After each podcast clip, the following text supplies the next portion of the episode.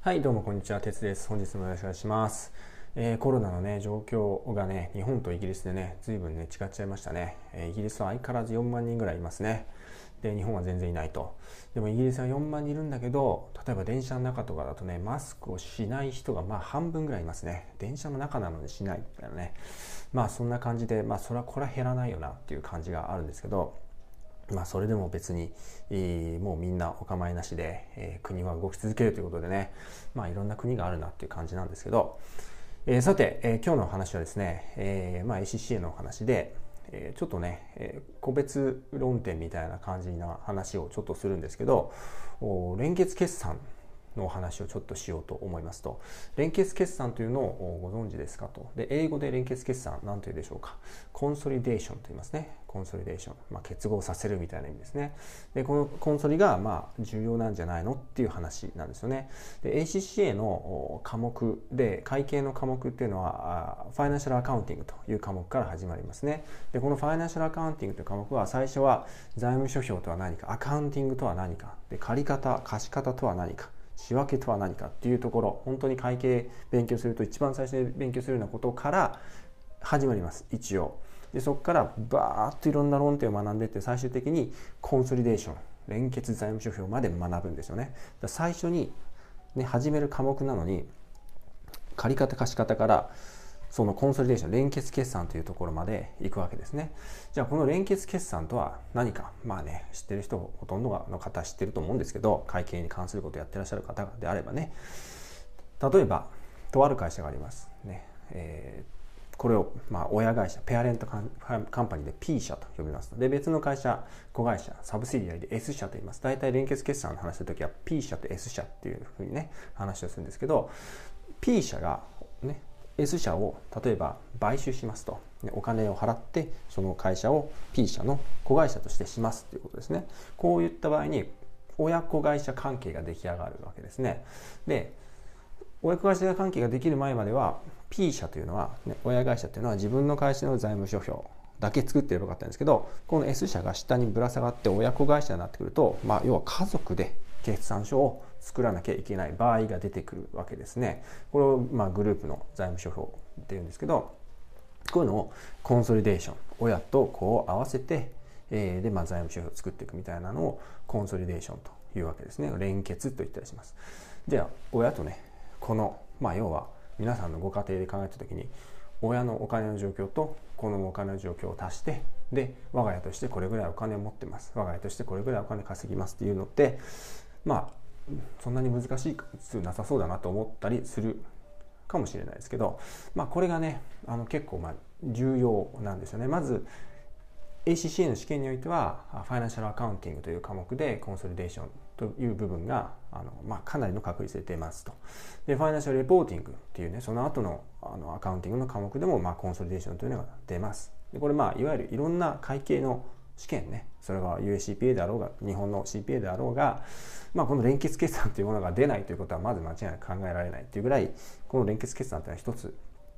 超重要な会計のトピックなんですよね。なので、えっと、ACCA の試験でも当たり前ですけどすごく出るのでここはもう完璧に極めておくべきっていうことなんですよね。でまあじゃあそれをねじゃあどうやって、えー極めていくんですかっていうとまあ答えは一つ。問題をいっぱい解くことなんですよね。もう同じような話なんですけどやっぱ問題をたくさん解いて間違えてで何が違ったんだろう。あこれがおかしかったんだって言っても繰り返し繰り返し勉強していくと。もうこれしかありません。でこの連結決算なんですけど試験において重要もあるんですけど、えー実務においてもやっぱり重要だし重要性を増しているんですよね。で現代のねビジネスの環境っていうのはスピードがまあものすごい速いですよね。で昔はね徐々に組織を大きくさせてなんか売り先を見つけて仕入れ先をやって利益を積み上げていくっていういわゆるオーガニックグロースっていうのがあ昔はそれでよかったんですけど今例えば海外の動きがすごいとか海外からのコンペティションが入ってきた、えー自分の会社自分の国の中でもコンペティターがどんどん勢い増しているという中でオーガニックグロースでは間に合わない、ね、それその違う分野のビジネスをするノウハウがないとかっていう時に会社をもう買ってしまうと。もともとそこに対するその分野に対するノウハウがあるとかもともとその分野に対するなんか技術があるとかねそういう会社をもう買収してしまうということが、まあ、行われていくわけですよね。そうしないと間に合わない。なのでお金があるのであれば、あるいはお金を調達できるのであれば、買収するっていうのが、まあ、一つの選択肢として必ず出てくる、まあ、そういう時代になってるわけですよね。そうすると親子会社という関係があ生まれてきます。親子会社が生まれてきたら連結財務諸表をやっぱり考えないといけないんですよね。で特にね日本っていうのは日本の市場っていうのはもうどう考えても成長というのは限界をまあ迎えようとしてるわけですねだって高齢者がいっぱいで高齢者ってそんなに消費しないし若者の人口はどんどん減少していってるわけだから人口自体も減少フェーズにある中で自国の需要が膨らむってことはちょっとなかなか考えづらいのでどうしてもその本当に利益を生み出していこうというと海外ですね人口が増えてるようなところに日本企業としては出ていかないといけないわけですよね。えー、こうして、まあ、海外のね例えばこの発展途上国に出ていくという時に発展途上国の似たようなビジネスやってる会社を買うとかねそういう選択肢が出てくるそういうふうにやっていくと高い成長率を維持できるよねってことなわけですよね。で実際日本の、まあ、総合商社とかねこういうところっていうのはもう買収戦略っていうのに非常にこう長けて、えー、買収して売却して買収して売却してっていうのを、まあ、たくさんやってでそれで、え、実際調子がいいいいですよねまあもちろん資源の価格とかによって上下はしますが基本的にはその買収海外の買収とかによって、えー、昔のねいわゆる商社の貿易をするというところのビジネスモデルから脱却してそうではない、えー、もっと大きな成長を、まあ、それによって実現したわけです。こういう買収しました売却しましたっていうところには必ずこの連結決算というものの知識が背景にあるわけででそのねたくさんの会社を買収したり売却したり連結したりするとそれで、えー、どんどん複雑になっていくわけですよね。でそれをただ、えー、やっぱり理解できないとえー、皆さんのね会計士としてのバリューはなかなか上がらないよと昔みたいに、えー、なんか入力をして数字を締めてね数字を合わせてっていう世界ではなくてやっぱりこの複雑な連結をねどうやってまあ紐解いていってあるいは自分で連結させていくのかっていうところができるようになってこないとお、まあ、会計職業会計士としての価値というのはね、上がってこないよねという話なので連結決算を学んだ方がいいよねということです。でまあそれがね IFARS ベースで学ぶとよりまあ今のね国際的な視点から言うとその方がいいよねということですよね。例えば、えー、連結決算の時にね超過収益力グッドウィルとかっていうのがあの認識されるんですけどそのグッドウィルの処理とかってあの会計基準、ね、日本とかアメリカとか IFARS によって微妙に違ったりするんで IFARS を採用している、まあ、多国籍企業とかあるいは海外の会社の面倒を見る時っていうのはじゃあ IFARS 上のグッドウィルの処理どうだろうっていうのをやっぱり知っておいた方がいいわけですよね。まあ、そういうのをちゃんとしっかり勉強するのはファイナンシャルアカウンティングであったりファイナンシャルレポーティングという ACCA の科目だということなんですよね。なのでこれらの科目でもがっつり出るしやっぱ実務でも現代のねこういった会計の世界のところで付加価値をある人間になっていくということであればやっぱコンソリデーションを勉強しないといけないよねということで、えぜひ皆さんに頑張っていただきたいなというのが本日のお話でしたと。ですね、でまあ、日本語でね学習したい方はご連絡をいただければ、えー、いろんなねご提案ができると思いますということです。はい、ではちょっとですね、えー、ここから先また雑談です、えー、雑談。なんでまあ忙しい人は結構ですけどえっと便利な時代になったなという話ちょっとなんかおじいさんみたいな感じですけど便利な時代になったなという話をちょっとまあ一つねちょっと考えたんですけどまあ私がイギリスに移住してからまあ10年ぐらいが経ったわけですね。でこの10年間を振り返ってもまあそれなりにいろいろ変わったなと思うんですよね。でまあ大きく言うと一つはこの技術の進歩っていうのかな。技術特に IT の進歩インターネットの世界の進歩。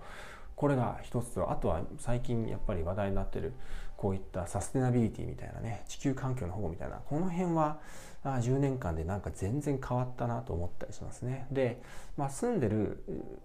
まあ、感覚からしてもあ10年前よりもこれ便利になったなっていうのと結構あってで海外にね住んでる人は多分もう感じると思うんですけどやっぱりね、あの日本にいる人家族とかとコミュニケーションをする取る手段がはるかに容易になったということですよね。まあ私が行った時も私が10年前行った時もまあ一応ね LINE とかまああったから話せなくはなかったかなただまだスカイプとかもまだあったような感じでちょっとねそこがまだなんだろうそんなにスムーズに日本の人と話できて、えー、顔見ながらっていう感じではちょっとなんかまだなかった感じがあるんですよねただそれも随分とねもうこうやって、えー、テレビ電話みたいなので、えー、お話をするっていうのがもうほんと普通になりましたよねこれがあるおかげで、え日本にいる家族とねお話ができるということなんですよね。えー、ねこれも一つちょっといいと。でまあコロナでね、えー、今会えない海外にいる人会えない時代なんですけど、まあ、こういうツールがあることでね、まあ、日本の家族と国際電話で高いお金を払うわけでもなくですね、え、お話できるので、まあ、これは随分便利になったなと思うんですよね。で次に、えっとまあ、個人的に最近思うのが いいなと思うのがですね Amazon の Kindle ってありますよねこれねイギリスイギリス以外の方もそうだと思うんですけど本を海外で買うのって高いんですよね。でまず本を日本から持っていくのにやっぱあれ重いからそれなりのコストがかかるんですよね。でそれにさらにね現地で、えー、マージンが乗るんで本の値段とかイギリスで買うとなんか倍以上することとかあったんです。で私来た時は結構そういう感じで、まあ、ほとんどもう買えないですよ。買う気がしないというかあまりにも値段が高くて。っていう感じだった。だから今 Kindle がねだいぶポピュラーになってきてで Kindle だとあの、ね、自分で日本の本ダウンロードして買えますし もっと言うと無料でね読めるやつとかもありますよね。だからもう読むものに困らないっていうかこれもね実はすごいことすごく海外住んでる人からするとこの Kindle って本当に日本のね、えー、まあ最新の知識に当たれるっていうのは素晴らしいなと思うんですよね。であとはやっぱね YouTube とかねこの辺が、まあ、昔からありましたけど、まあ、こんなにたくさんなかったですよね。やっぱ YouTube のコンテンツですよね。で日本でもねあのもうテレビより YouTube の方が面白くないですか？若い方は特にそうでしょう、ね、で YouTube さえ見ていればね日本の話題は大体わかるしあの音楽とかね最近のなんか流行ってるアーティストとかその人の曲とかねなんかたまに、えー、なんかネットでね、えー、なんか見てるとなんかこの人の曲が流行ってるとかねちらっとなんか出てくるんですよ。でこれなんだと聞いたことないなと思って YouTube で聞いてみるとかねあります。だから聞いてみると俺何がいいのかなとかねちょっと思っちゃったりしますけどまあそれはともあれまあ流行りの音楽も消えてしまうわけですね。まあ時間の無駄なんで YouTube はやめた方がいいですけどね。で、えー、他にもえっ、ー、とお金関係ですね、オンラインバンキング。これもまあ昔からあったにはありますけどこれも便利。あとは送金サービスあのなんかトランスファーバイツとかねありますよね。こういうのでお金を割と低コストで、えー、国をね日本からイギリスイギリスから日本とかっていう送金が、まあ、アプリケーション一つでもうちょろっとやったら数日後に届くと。で手数料もそんなにかかんないっていうのができちゃったりするのでこれもねあのすごいこと昔だったら何ですか？銀行に行ってなんか紙書いてとかねなんかファックスとかしたりとかしてで手数料もがっつり取られてみたいな世界があったんだと思うんですけど今もう携帯で、ね、いくらいくら送金しますピチッてやったらその数日後に口座に入るということがまあ今の人からするとね当たり前なんですけども10年前はこんななかったなと思うんで、えー、こういうのもねすごいと思います。であとはやっぱり Zoom とかねこれがもうこれはコロナによってちょっと爆発的に流行った感じありますけどやっぱ Zoom とかのインターネット会議システムこれはね本当になんか物理的なものを超えるっていうかねところがあるので私もね皆さんとお話しすることありますけどこの Zoom とかなかったらちょっと考えられないものですよね。だからまあほぼほぼね今全てのビジネスってこういう Zoom とかこういうインターネット会議システムで成り立ってると思うんですけどまあこれによってねえ、移動時間とかないし、え、わざわざどっか行ってね人に会ってねでお話しするとかっていうことも必要ないわけでまあこれもすごい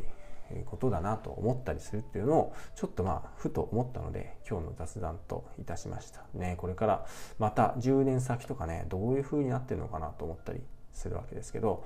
まあ皆さんもね、えー、なんかね、えー、海外に住んでる人はふとね、えー、こういうあこういうの便利だよなとかね思ったりすると思うんでまあそんなことをちょっとお伝えしましたということでした。はい、それでは今日は以上です。ありがとうございました。